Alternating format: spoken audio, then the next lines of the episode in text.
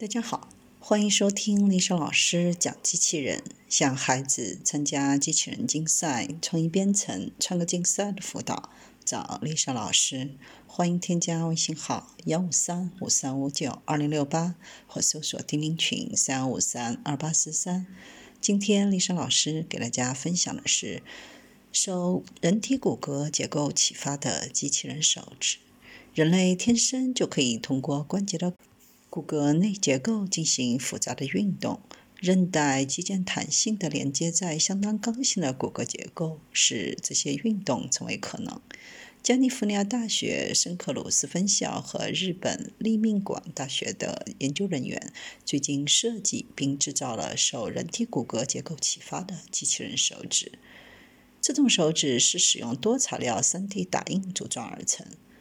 开发像人类手一样具有软硬组成的机械手，是这个项目组多年的研究课题。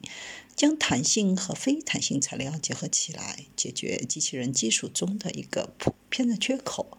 在这种情况下，柔性系统可能很难处理重物，而刚性平台可能需要复杂的制造或控制，才能获得与人手相当的灵活性。工作目。是创造受自然系统启发的机器人手，但还是希望将大部分精力集中在设计人造手上，而不是在制造和组装上。因此，采用最先进的 3D 打印方法，可以简化和加速整个原型的生产过程。